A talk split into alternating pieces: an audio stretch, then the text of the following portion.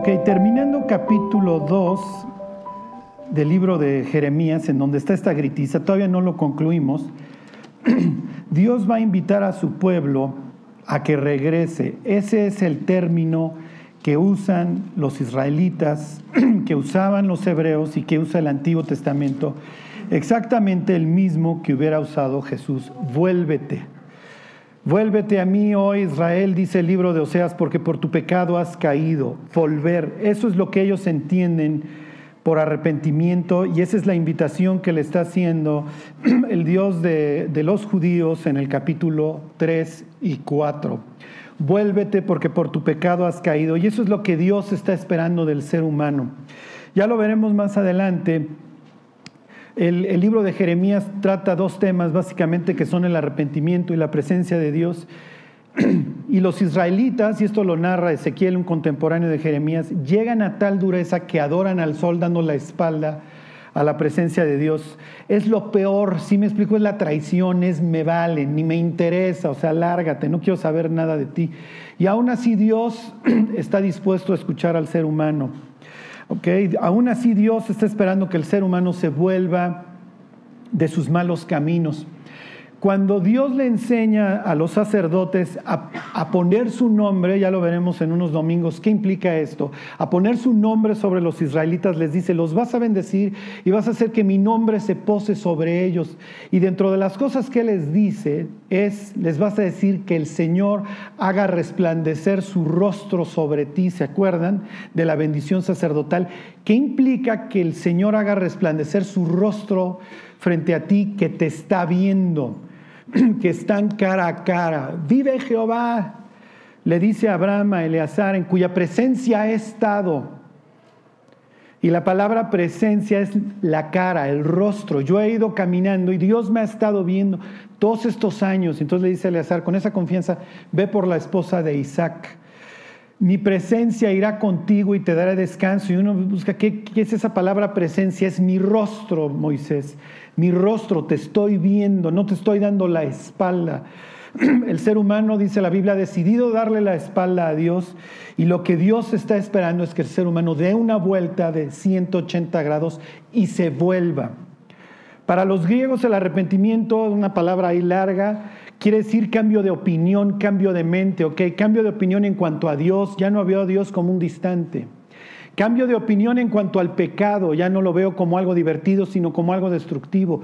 Cambio de opinión en cuanto a mi vida, mi vida no es simplemente una bala perdida. Ajá. Y se los comento para que puedan contrastar común. Para uno es mental, para el otro son sus caminos. Vuélvete, cambia tus caminos, regresa. En hebreo, arrepentimiento es teshuvah, arrepentirse es shub, volver, tal cual. Si tú le dijeras a una persona en hebreo, regresa, le dirías shub o shubá. ¿Ok? Les explico el arrepentimiento a través de lo que yo lo entendí. ¿Ok? Yo soy el primer hijo de un matrimonio joven.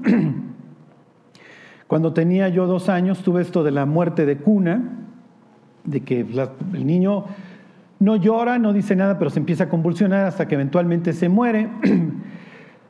Pero sucede que mi papá llega tarde de trabajar y entonces me carga y nota que estoy temblando y que entonces me, para y entonces me desvanezco. Mi abuelo era médico, vivía muy cerca, entonces le habla a mi papá. A mi abuelo le dice, oye, ven porque mi hijo algo tiene. Cuando llega mi abuelo, le dice, mi papá, me voy a ir a cambiar este, a este el niño en la cuna. Y para cuando sale mi papá del baño, ni mi abuelo ni yo ya estamos en la casa. Mi abuelo se había echado a correr al Mosel que estaba cruzando la calle, al, hospital Mosel. Para no hacerles el cuento largo, vino el pediatra, vino el cardiólogo, vino no me acuerdo cuántos médicos, hasta la fecha traigo dentro de mis múltiples cicatrices, porque siempre fui un loco, este, este, la cicatriz en el brazo del cateterismo que me hicieron y por ahí de las 5 o 6 de la mañana le dijeron a mis papás que estaban afuera de, del lugar en donde me estaban atendiendo, ustedes son los papás del güerito. Y entonces le dijeron, sí, sí, como esperando escuchar buenas noticias. Y la, y la enfermera les dijo, lo siento mucho. Porque decían, este niño no va a dejar de tener la arritmia hasta que se convulsione y se acabe de morir. ¿Qué sucede cuando tu hijo de dos años está a punto de morir y de repente vive? Pues se convierte en un monstruo que te vas a dedicar a consentir. ¿Están de acuerdo? Entonces yo me convertí en ese monstruo hasta que mis papás dijeron, este niño es demasiado consentido, le festejamos todos, vamos a, traerle una hija, perdón, una, hermana para que pues se, difumine tantito la atención. Nació mi hermana, mi hermana acaparó mucho la atención de mi papá y yo crecí con mucho rencor. Aún así crecí con mucho, ¿cómo les diré? Como con un, con un sentimiento de superioridad. Y cuando tenía yo 13 años, yo tenía novia. No me, no me pregunten qué hace un squinkle inverbe de 13 años con una novia, pero bueno, yo tenía novia y esta novia, y yo nos peleamos, y entonces este, mi abuela me había dicho, cuando te quieras olvidar de alguien, quema todo lo que tengas de esa persona. Yo era un pirómano, como les he dicho, tú escoges a tus amigos, son como los botones del elevador, y tú sabes si te llaman para arriba o para abajo, yo siempre apreté el sótano, sótano, sótano, ¿ok? Puros amigos, puros malandros. ¿ok? Y este, exploté el baño y tuve a bien estar en llamas durante varios segundos y mi vida cambió. Pasé un mes en el hospital. Según el porcentaje que tú te quemes de tercer grado, tienes posibilidades de vivir. Si te quemas el 20, tienes 80%. Si te quemas el 50, tienes 50-50. Yo tenía más o menos el 35, así que tenía el 65% de probabilidad de vida. ¿Ok? Cuando salgo del hospital, de haber sido el cuate que se burlaba, etcétera, el malandrín, pues ya se imaginarán. Yo decía, ahora sí las voy a pagar todas. Tenía que usar una máscara, una especie de media en todos los lugares donde había yo recibido injertos. Y me volví una persona solitaria. Y un día, estando ahí, en una de las bancas de la escuela, se me acerca una niña. Y me dice, oye, ¿te puedo hablar de Dios? Entonces yo dije, ¿qué? Y se me acercó con una Biblia en la mano. Yo dije, por cultura general, además no tengo nada que hacer, vivo una depresión espantosa, pues sí, háblame de Dios. Le soy franco, quise escucharla por curiosidad, no, no, no, no me atraía el tema en lo más mínimo. Entonces abrió su Biblia y me empezó a leer unos versículos. Dentro de los que me leyó, me leyó un versículo de Isaías 53 que dice, ciertamente llevó nuestras enfermedades y sufrió nuestros dolores. Y me dice, ¿te das cuenta que todo lo que tú has sufrido lo sufrió Cristo en la cruz porque te ama? Y le dije, la verdad, nunca lo había pensado. Me dice, ¿te gustaría volver a escuchar de esto? Y le dije, sí, no, no es lo que yo esperaba escuchar, honestamente. Entonces, el siguiente sábado nos vimos, acababa de abrir la cadena de los del portón y entonces había uno cerca de mi casa, nos vimos en el portón. Volvió a abrir su Biblia, me estuvo leyendo unos versículos y entonces este, me dice, ¿qué opinas? Y le dije, mira, lo que opino es que todo me lo estás leyendo de ahí, no me estás mintiendo porque todo me lo lees de ahí, ¿qué hay que hacer? Me dice, tú te tienes que arrepentir y pedirle perdón a Dios de todos tus pecados y entregarle tu vida, lo cual se me hizo bastante sensato porque a los 13 años yo era un delincuente consumado. Entonces nos fuimos del portón, nos fuimos a su bocho, ella tenía un bocho, en aquel entonces, a los 15 años, una niña podía manejar un bocho. Y me acuerdo que llegamos al, carro y entonces me dice, vamos a orar. Yo nunca había orado con nadie. Entonces veo que baja su cabeza, ok, yo también la bajo. Y entonces ella dice, Dios, yo hoy te pido perdón por todos mis pecados. Y entonces yo lo repetí y dije, Dios, yo hoy te pido perdón por todos mis pecados.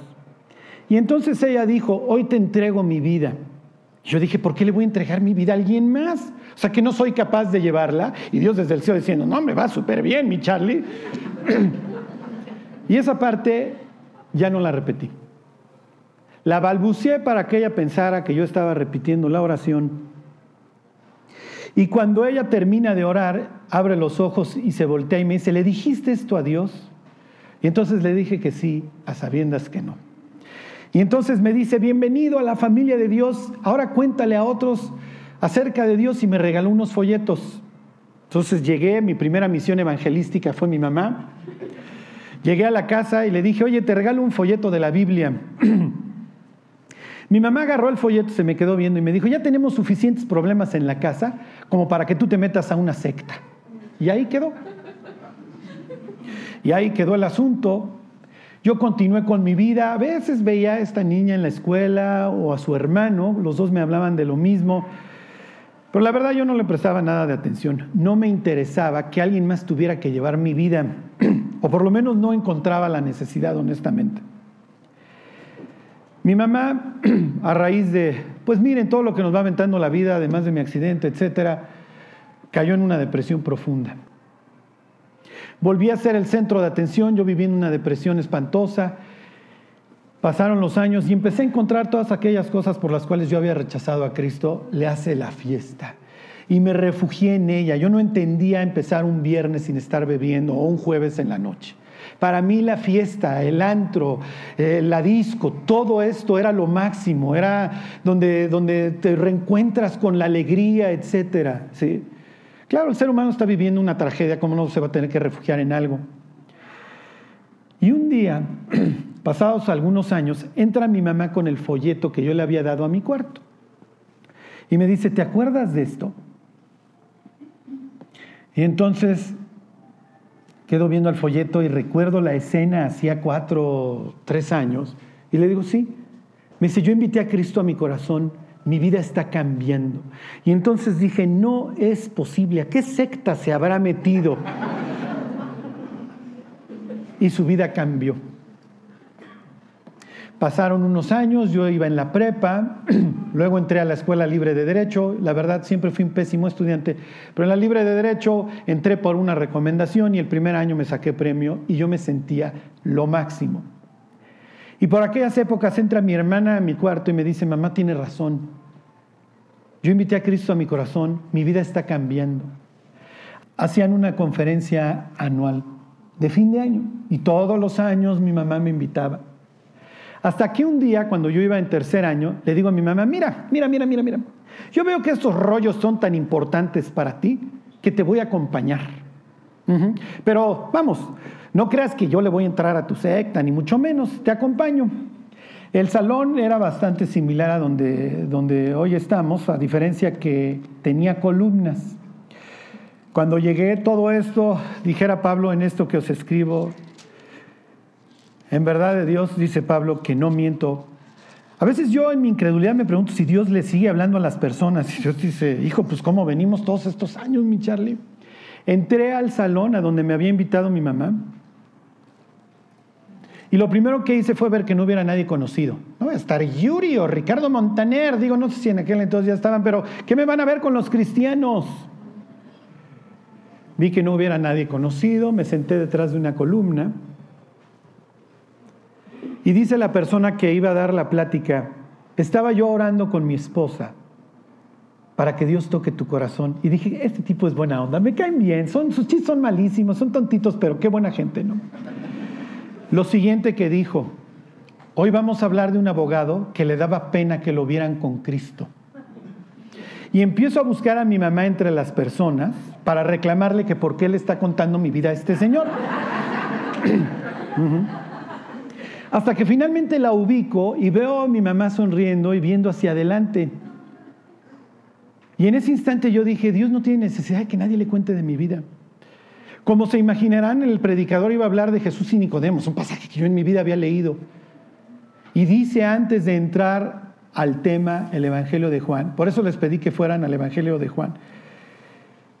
En el versículo 25, el 2.25, justo arriba del 3, no les miento, esto es lo que esta persona leyó. Y dice 2.24, pero Jesús mismo no se fiaba de ellos porque conocía a todos y no tenía necesidad de que nadie le diese testimonio del hombre, pues él sabía lo que había en el hombre. Imagínense cuando yo estoy buscando a mi mamá entre el público para reclamarle que por qué le está contando de mi vida a este señor, y este señor se pone a leer, y no tenía necesidad de que nadie le diera testimonio del hombre, pues él sabía lo que había en el hombre. No tuve escape. No solamente esta niña me había hablado de Cristo, me había hablado durante años mi mamá. Había un lugar a donde íbamos todas las vacaciones y ahí iba yo al gimnasio y había un señor cristiano que no me veía obviamente perdido con mis playeras, todas estas metaleras y todo el tiempo hablándome de Cristo y que si primera de Corintios y segunda de Tesalonicenses. Y cuando esta persona lee eso, me di cuenta que Dios me estaba buscando y que yo no tenía escape y que Dios no tenía la necesidad de que nadie le contara de mi vida. Me quedé tan sorprendido que me perdí de la plática, me desconecté y lo único que me puse a pensar es, ¿qué voy a hacer? ¿Qué voy a hacer? ¿Qué voy a hacer? El Señor continuó su plática y estaba predicando. Yo nada más lo escuchaba a lo lejos, pero ni le ponía atención. Me volví a conectar unos 25 minutos más tarde, media hora, cuando está leyendo Juan 3:16. Hagan de cuenta que Dios me congeló y me regresó y me dijo, te amé de esta manera, no me importa lo que has hecho. Porque de tal manera amó Dios al mundo, que ha dado a su Hijo único, para que todo aquel que en Él cree no se pierda, mas tenga vida eterna. Y me quedé pensando, ¿todavía me amas? ¿Tú has visto mi vida? ¿Todavía estás dispuesto a amarme? Esta persona dijo, ¿matarías a tu hijo para que se abrieran las cárceles? Pues es lo que hizo Dios por ti. Terminó la plática, él invitó a las gentes que si alguien quería recibir a Cristo, la verdad, yo estaba inmerso así en mis pensamientos y me fui. Terminó la plática, me fui. Y dos o tres días más tarde, estaba yo en mi cuarto, estaba viendo la tele. Yo me dormía con la tele porque no quería pensar, no podía acostarme sin que estuviera la televisión. Yo no podía, esa transición entre que estás despierto y te duermes y estás meditando, no la soportaba. Y esa vez que estaba yo viendo la tele, le apagué y le dije, Dios, si existes, para que ustedes vean el tamaño de mi fe. La gente dice, ay, no es que yo tengo muchísima fe. No, no necesitas muchísima, ¿eh? Con que sea de este pelo. Eso es lo que Dios está esperando. Le dije, Dios, si existes, perdóname. Sálvame del infierno, porque me voy a ir al infierno. Sé que voy a ir al infierno. Y le repetía y le repetía la palabra, sálveme del infierno, sálvame, sálvame. Y dentro de mi oración lo recuerdo perfecto. Yo no hice una oración perfecta, lo único que le dije es, sálvame del infierno, haz lo que tengas que hacer, no me importa. Eso es arrepentirse. No me importa lo que suceda. Haz lo que tengas que hacer. Ya no puedo. Ya no es en mis términos. Ya no es según mis pasos. Ya no es en mis caminos lo que haya que hacer. Pero ya no aguanto. Y además sé que me voy a ir al infierno. Ya no puedo. Y en ese instante me volví. Cuando terminé de orar, y abrí los ojos, sabía que algo había sucedido. Nunca en mi vida había experimentado paz. Se había acabado una lucha que Dios había arrancado nueve años antes, más o menos. Lo había logrado Dios. Como no escuché nada, dije que no hay nadie en la casa. Me salí, abrí el cuarto de mi hermana, no había nadie. Abrí el cuarto de mi mamá y mi mamá estaba así.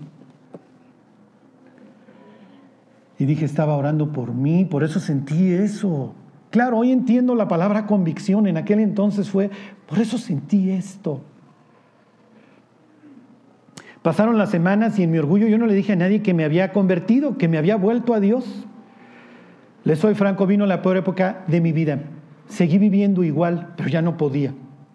Seguía yendo al antro, me seguía embriagando en las mañanas, no podía con mi vida, ya no era el mismo. Hasta que un día pensé, es que me volví, me volví a Dios por eso. Fui con mi mamá y le digo, oye, ¿me regalas una Biblia? Me trajo obviamente cinco, la grande, la chica, la de colores. ¿Por dónde empiezo? Epístola del apóstol San Pablo a los Corintios. Ah, esta la leíamos en misa, pues por aquí. Mi vida nunca volvió a ser igual. Durante el tiempo que, los primeros días que decidí entregarle mi vida a Dios y que le dije, Dios, ya no, me acuerdo que estaba yo un viernes buscando un libro para mi hermana, mi enemiga número uno. Siempre la aluciné, en mi corazón siempre la odié. Y entonces ella le gustaba mucho leer y andaba buscando un libro y fui de librería en librería en librería hasta que llegué a la última, la Zaplana, que fue la última que se me ocurrió, tampoco lo tenían y me cerraron a las 8 de la noche. Me detuve saliendo de esa librería y dije, ¿es viernes? No estoy borracho y le estoy buscando un libro a mi hermana. Llegué a la casa y le dije, oye, te estuve buscando el libro, no lo encontré. En eso entra mi mamá al cuarto. ¿Qué hace? No, es que le busqué el libro. Se sentó mi mamá a platicar, nos dieron las seis de la mañana. Y entonces dice mi mamá, es tardísimo, vámonos a dormir. Toda, no sé de dónde sacamos 10, 9 horas hablando de Dios. En la mañana, como 10 de la mañana el sábado, salgo y veo un versículo de Jeremías que mi mamá había tenido durante años en un cuadrito que estaba justo a la salida de mi cuarto. Y nunca le presté importancia y les daré corazón para que me conozcan que yo soy el Señor. Lo leí y le dije, Dios, mi corazón era demasiado duro. Siempre te aluciné. Siempre te di la espalda. Siempre consideré a los cristianos nefastos. Me tenías que cambiar el corazón. Dice, y ellos me serán a mí por pueblo le dije, Dios, es un privilegio ser de tu pueblo, es un privilegio ahora amanecerme no embriagándome, sino hablando de tus maravillas, de lo que tú haces. Dice, ellos me serán a mí por pueblo y yo seré a ellos por Dios. Le dije, Dios, por primera vez en mi vida, eres mi Dios. El antro, el alcohol, la fama, lo que ustedes quieran, la fiesta, siempre fueron mis dioses. Cuando yo estaba en la libre de derecho y veía a las, a las vacas sagradas llegar y ponerse así el abrigo, bajarse del carrazo y que todos los alumnos fuéramos a besar la mano, que sus clientes los idolatraran, era lo que yo aspiraba. Y por primera vez Dios era mi Dios. Y dice, porque se volverán, porque Shub, porque se volverán a mí de todo su corazón. Y dije, Dios, no sé cómo le hiciste, pero lo lograste lograste que yo me volviera a mí con todo mi corazón. Es una expresión que se usa cuatro veces en el libro de Jeremías. Se le aplica Dios a los cautivos porque los israelitas iban a ser largados de su tierra, pero algún día se acuerdan y me buscaréis y me hallaréis, porque me buscaréis de todo vuestro corazón. El arrepentimiento es lo más grande que Dios le ha concedido al hombre. Ahorita se los leía por si quizás se arrepientan y escapen del lazo del diablo en el cual están, a voluntad de Él. Yo entendí esto, si estás dispuesto a arrepentirte, yo estoy dispuesto a perdonarte. Y uno piensa a veces, claro Dios, hay que dar antes para recibir. No, los dos son a tu favor. El arrepentimiento y el perdón, los dos son a tu favor. El arrepentimiento implica desde luego esta visión de uno mismo de estar total y perfectamente perdidos. Por eso la persona que se arrepiente se vuelve a Dios con todo su corazón y empieza a ofrecer este sacrificio de labios que confiesan su nombre. Por eso Chelas no deja de decir que Dios lo salvó y Dios lo perdonó. Porque nace un agradecimiento. Vi las llamas, las tuve cerca otra vez, pero nunca más. Y Dios establece con nosotros un pacto de misericordia que no depende de nosotros, sino de su gracia y de su amor que se vuelve inquebrantable. No hay nada más increíble que esta invitación de Dios a vuélvete. Y lo que Dios tiene que hacer en nuestras vidas para que efectivamente nos volvamos. Vuélvete a mí, oh Israel, porque por tu pecado has caído. bueno, les pongo algunos ejemplos después de haberles puesto el mío. A ver, váyanse al libro de Oseas. La misma experiencia de Dios como el marido la tuvo antes con los israelitas en el norte. Hoy está luchando con los del sur para que se vuelvan. Es Oseas capítulo 3. ¿Cuánto vale nuestra vida lejos de Dios sin la presencia de Él?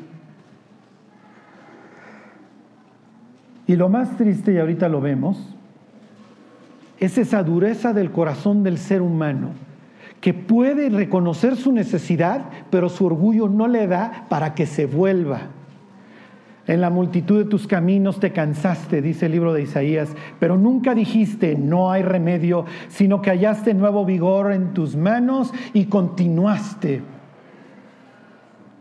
Sí, podemos estar frustrados, muertos en nuestros caminos, como yo cuando tenía 13 años, viviendo una depresión espantosa y diciendo, no, pues yo no le voy a entregar mi vida a nadie. ¿A poco no voy súper bien? Dios, Dios dice, no, me vas de maravilla, mi cuate. Deja que cumplas la suficiente edad para que te la vivas borracho, porque hoy no aguantas. Entonces vas a estar intentando nomás aplacar esa conciencia y ese dolor y esa frustración en la que vives. Fíjense, dice 3.1, me dijo otra vez Jehová, ve, ama a una mujer amada de su compañero, aunque adúltera, como el amor de Jehová para con los hijos de Israel, los cuales miran a dioses ajenos y aman tortas de pasas. La compré entonces para mí por 15 ciclos de plata y un homer y medio de cebada. Si conocen la historia, Oseas quiere decir salvación. Y le dicen a salvación que se case con una mujer que es fornicaria. La mujer, ¿se acuerdan? Pues ya trae un historial, doña Gomer, de terror. Oseas va y la toma para ejemplificar ese amor de Dios a un, a un pueblo necio que constantemente lo está traicionando. Pero Gomer, obviamente para Gomer la vida matrimonial no es la opción. Gomer, mis queridos, al igual que el resto de nosotros, quiere ser feliz. Ahí está el hijo pródigo. Dame la mitad de la, dame la parte de los bienes que me corresponden, no la mitad, ¿se acuerdan? Le corresponde una tercera, porque tiene un hermano mayor que se lleva las dos terceras partes. Dame la parte de los bienes que me corresponde, porque voy a ser feliz. La voy a hacer en la vida. ¿Quién te dijo? ¿Quién diablos te dijo que en la vida vas a ser feliz? En esta vida no puedes ser feliz, te matan, te violan, te defraudan, te, se te estrellan. Este es el mundo, el que produce cardos y espinos. Sí, claro, llegó el diablo y le ponemos unos foquillos. Hey, vénganse a Nevada, vénganse a Las Vegas. Ya ven que no pasa nada. No es cierto. El mundo se está pudriendo y se está pudriendo cada vez más. Lo que pasa es que los seres humanos ya pasamos del engaño al cinismo. Antes los programas, ¿se acuerdan? Beverly Hills 90, 210, todos, todos eran hermosos, todos eran amigos. Friends, ahí estaban la brutita de Jennifer Aniston y todos estos, Courtney, ¿se acuerdan? ¡Ay, así es la vida! Es increíble. Hoy sale la, de Netflix, no la he visto, pues sale la de Netflix con sus 13 cassettes de por qué me suicidé, porque ya pasamos al cinismo. Ya ni siquiera proyectamos las vidas felices, estamos hechos pedazos. Y la oferta de Dios sigue siendo si te volvieres, si te vuelves, si te arrepientes. Cuando tú empiezas a leer los evangelios, ¿qué es lo primero que lees? Ahí está Juan. ¿Ya? Dios, gen, gracia. Digo que lo último que parece predicar Juan es gracia. Su nombre quiere decir gracia de Dios. ¿Y a qué se dedica a predicar? Arrepentíos. ¿Por qué? Ellos no usan la palabra Dios, acuérdense, son kosher, no quieren ofender a los fariseos que por ahí andan formados en el Jordán. Pero acuérdense que cuando la Biblia dice el reino de los cielos, está refiriendo a Dios. Arrepentíos, ¿por qué? Porque Dios se ha acercado. Lo más triste o lo más grande del arrepentimiento es que el que lo inicia, adivinen quién es. No es uno, ¿eh? Nosotros le amamos a Él porque Él nos amó primero. Ahí está el asesino, David. Mató a uno de sus generales, se acostó con su mujer y han pasado los meses y él está feliz, es más, ya hasta un crío tiene producto del adulterio. Y así arranca segunda de Samuel capítulo 12. Jehová envió a Natán. Natán, regalo, dar, Jehová envió a Natán. No lo buscó David, ¿eh? Y entonces, mira, había un cuate que tenía toda una ganadería llena de borregos y había otro señor que tenía una corderita que había criado y que guardaba en su seno. La había tenido desde chiquita y comía a la mesa de sus hijos. Vino un viajero al ganadero y el ganadero fue y robó la única corderita del vecino, la mató y la cocinó y la dio al, viajero. Tú eres el rey de Israel. Constantemente se hacían estas consultas a los reyes. ¿Qué pues habrá que hacerse ese hombre? El delito de abigeato se, se castigaba con cuatro tantos más. Ese hombre merece pagar cuatro tantos más. Y la muerte, bájale David, bájale. Si no más se robó una corderita. Porque cuando andamos mal, el, índice crece. Hasta la muerte merece ese hombre, David. Ese hombre eres tú. Ya deja de estar viendo los pecados ajenos y empieza a ver la putrefacción de tu propia vida, David. Es que soy el rey de Israel, soy el dulce cantor de los israelitas. Eres un asesino, David. Y sí, efectivamente mereces la muerte.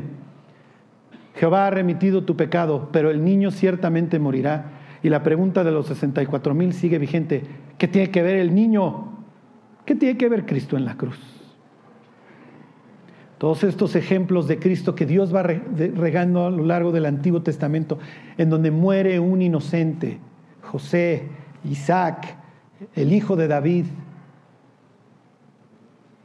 Y David se volvió, regresó sus ojos al cielo, pequé contra Jehová. ¿Se acuerdan del hijo pródigo? Ella va a ser feliz y efectivamente va a la vida de felicidad. Y dice Jesús, viviendo perdidamente, desperdició todos sus bienes. Como los seres humanos hemos desperdiciado la vida que Dios nos dio, toda esta libertad que Dios puso en nuestras manos. Hasta que estando en la posilga con los puercos, un animal obviamente que representa lo más putrefacto para los judíos, ¿qué dice? Mas el joven volvió en sí ¿Cuántos jornaleros hay en la casa de mi padre? Y yo aquí muero de hambre. Esto haré. Iré y qué?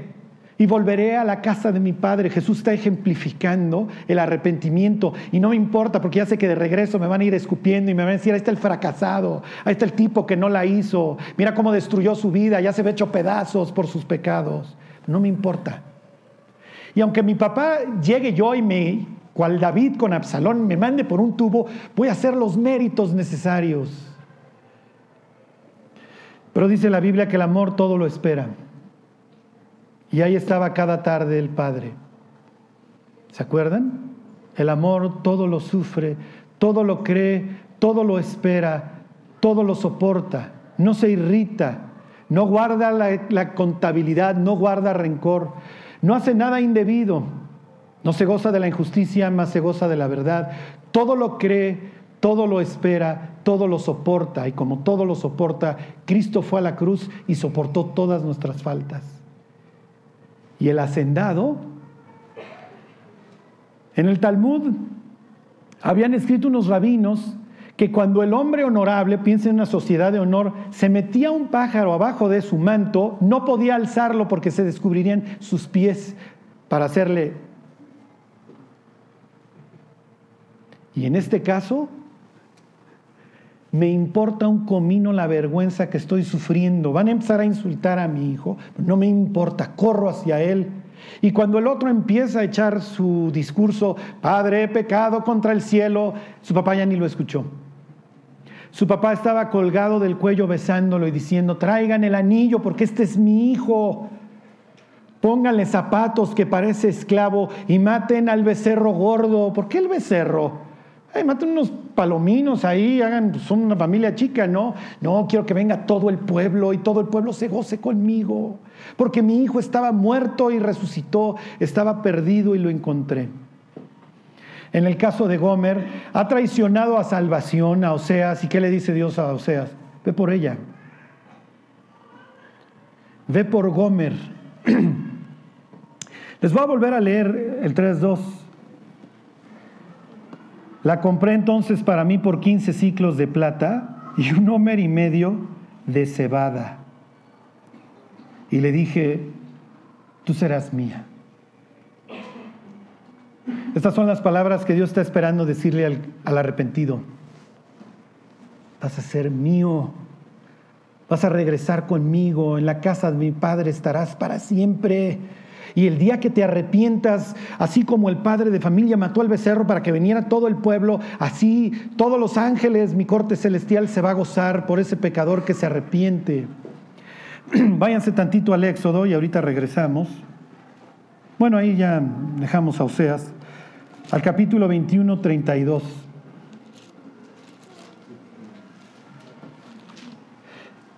La ley establecía algunas disposiciones que hoy nosotros llamaríamos de riesgos. Hagan de cuenta que son disposiciones de seguro. ¿Ok? Hoy el hecho de desarrollar velocidad con un medio mecánico le hace un carro eh, genera riesgos. y hay normas para indemnizar.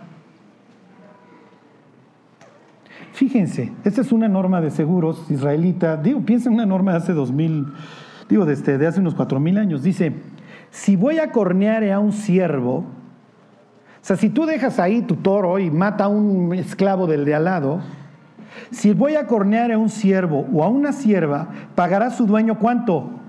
30 ciclos de plata. ¿Por cuánto compran a Gomer? Por 15. ¿Qué está diciendo Dios? No vales ni lo que un esclavo. Eres una esclava al 50%. Tu vida, Gomer, no vale nada para nadie. Ya gozaste la vida, ya la destruiste, ya te fuiste de adúltera y ahora que ya no tienes nada que ofrecer. Tu antiguo manejador te está vendiendo en un mercado de esclavas por 15 ciclos. No alcanzas ni para ni pa esclavo acorneado, mi cuata. Y aún así llega Gom, este, Oseas y le dice, llega Salvación y le dice, te vuelvo a comprar. Te vuelvo a comprar porque te amo y no me importa lo que hayas hecho. Si regresas, si decides volverte, yo te estoy esperando. Es lo que trata el capítulo 3 del libro de Jeremías a un pueblo adúltero que cree que hay que pasarla bien porque les está yendo bien económicamente y Dios diciéndole, regresa, regresa, regresa. Reconoce, ve la maldad de tus actos. Y aquí es a donde les quiero hacer énfasis. La persona que se arrepiente tiene que reconocer el daño que ha causado. No lo puede obviar, no puede alzar la alfombra y decir, no, yo nunca hice daño, yo siempre, es que las circunstancias, no. Tiene que levantar la alfombra y sacar toda la putrefacción delante de Dios y decirle, Dios, tú me has visto. A ti no te he engañado un segundo, pero si estás dispuesto a limpiarme, yo estoy dispuesto a arrepentirme, perdóname. ¿Y qué es lo que hace Dios en ese instante? Toma un detergente que le costó la vida de su Hijo y que se llama la sangre de Cristo. Y con eso nos limpia. No importa que haga el ser humano, cuántos nopales se pongan en las rodillas, cuántas veces repita, una oración, no sirve. Aunque te laves con lejía, dice el capítulo 2, ahí en Jeremías, versículo 22, y acumules jabón sobre ti, la mancha de tu pecado nunca se borrará, a menos, capítulo 3, que decidas lavarte y vengas a sumergirte. Ya olvídate, Juan, en un río. Por eso decía Juan, miren mis cuates, yo estoy haciéndoles aquí un ejemplo en un río. El que viene los va a purificar con fuego. ¿A dónde nos tiene que llevar Dios para que nos arrepintamos? Les pongo un último ejemplo y les enseño la oración por antonomasia. A ver, váyanse tantito para atrás al Génesis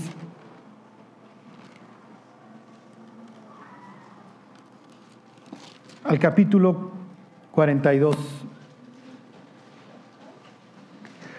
Los hermanos de José nacieron en un hogar destruido, se los concedemos.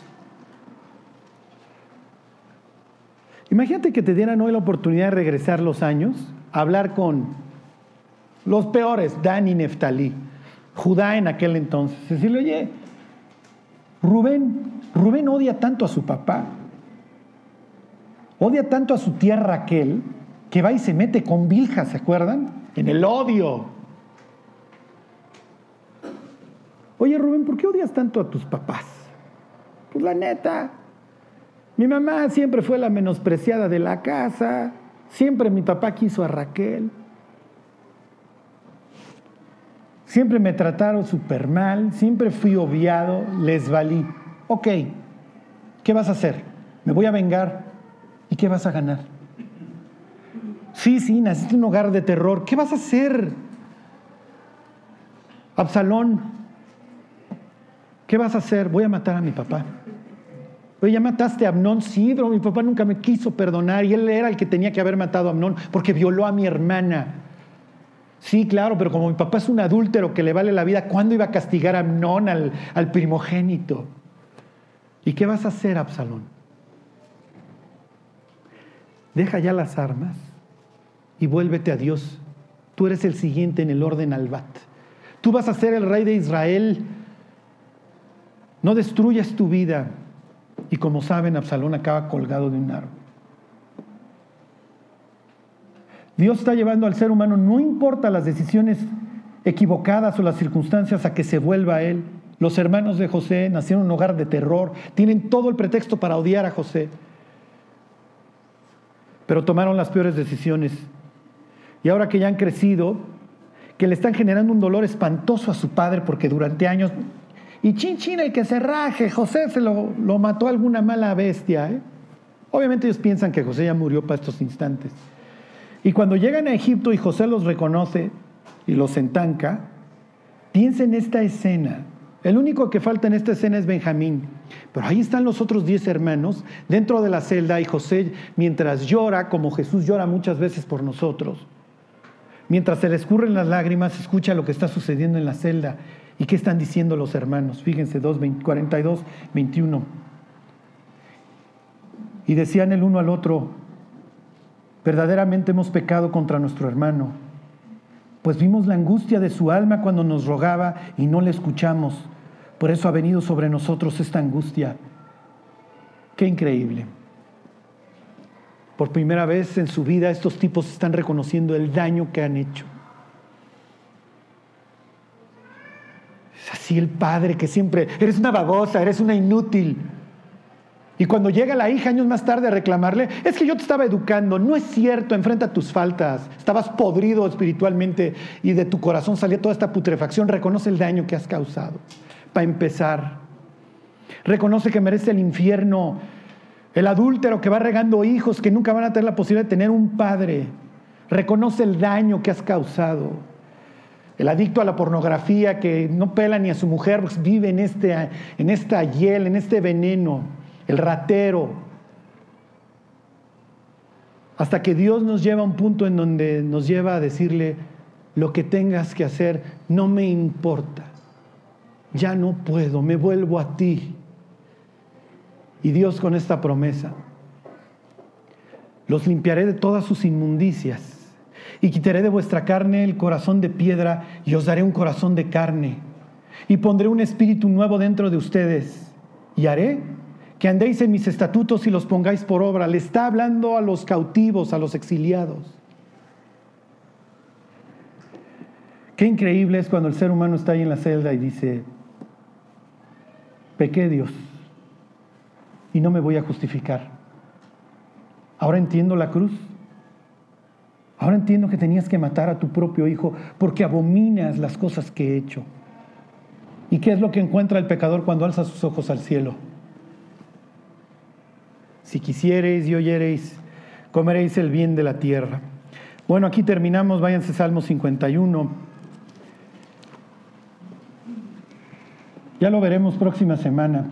En el capítulo 3 de Jeremías, Dice el profeta que entonces cuando Israel se arrepienta vendrán y le ofrecerán sacrificios de sus labios a Dios. Lo toma el autor de, Hebreos años más tarde y dice, por tanto ofrezcamos alabanza a Dios, sacrificio de labios que confiesan su nombre. El pecador queda tan sobrecogido por el amor de Dios y su perdón que sale al mundo a contarle ese yugo de hierro que eran mis pecados y mi culpa ha sido removido. Alguien más dio su vida por mí.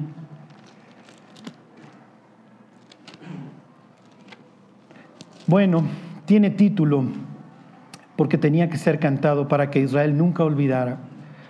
Al músico principal, Salmo de David, cuando después que se llegó a Betsabé, vino a él Natán el profeta, Dios lo buscó.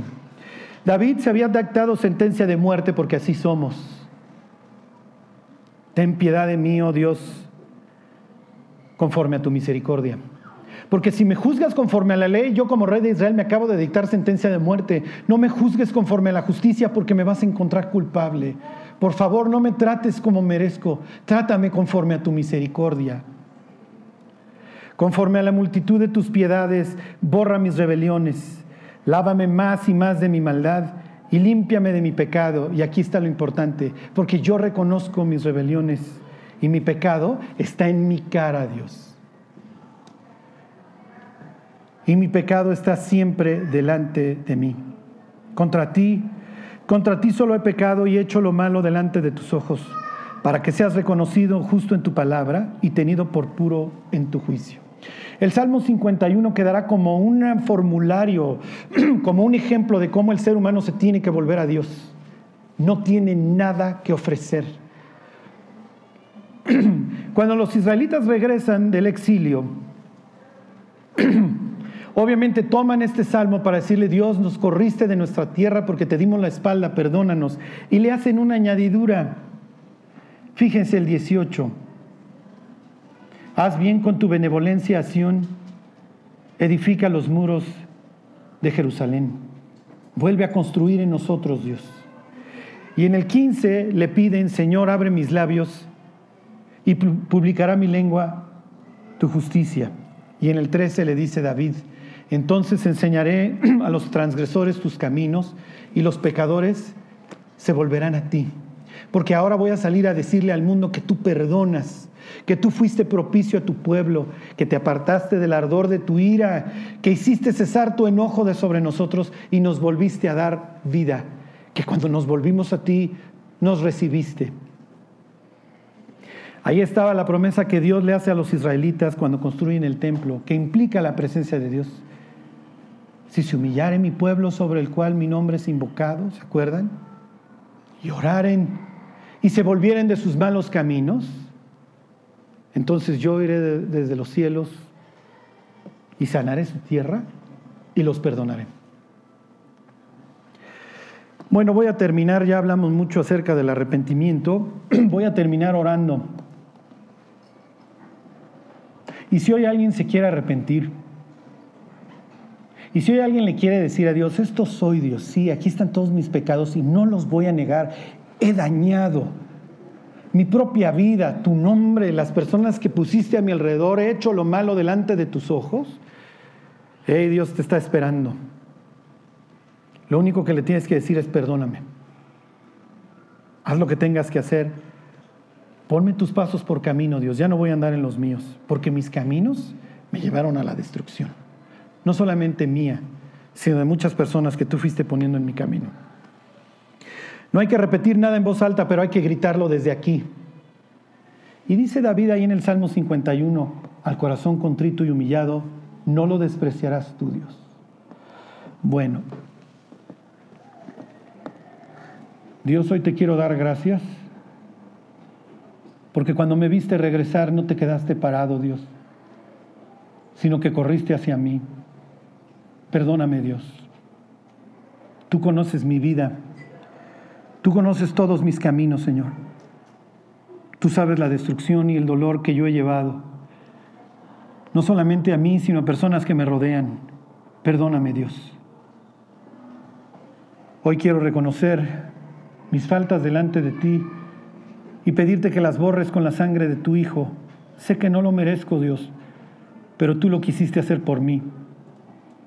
Jesús, ven a mi corazón. Hoy te recibo como mi Dios y como mi Señor. Y sí, Dios, te entrego mi vida. Por favor, ponme tus pasos por caminos, porque quiero caminar en ellos. Te lo agradezco. En el nombre de Cristo Jesús, a quien yo invoco. Amén. Bueno, pues miren, ya para terminar, dice el Salmo 86. Te alabaré, oh Señor, con todo mi corazón y glorificaré tu nombre para siempre, porque tu misericordia es grande para conmigo y has librado mi alma de la profundidad del infierno. Así que si hoy alguien le pidió perdón a Dios, eh, pues vamos a alabarlo y darle gracias que nos salvó del infierno.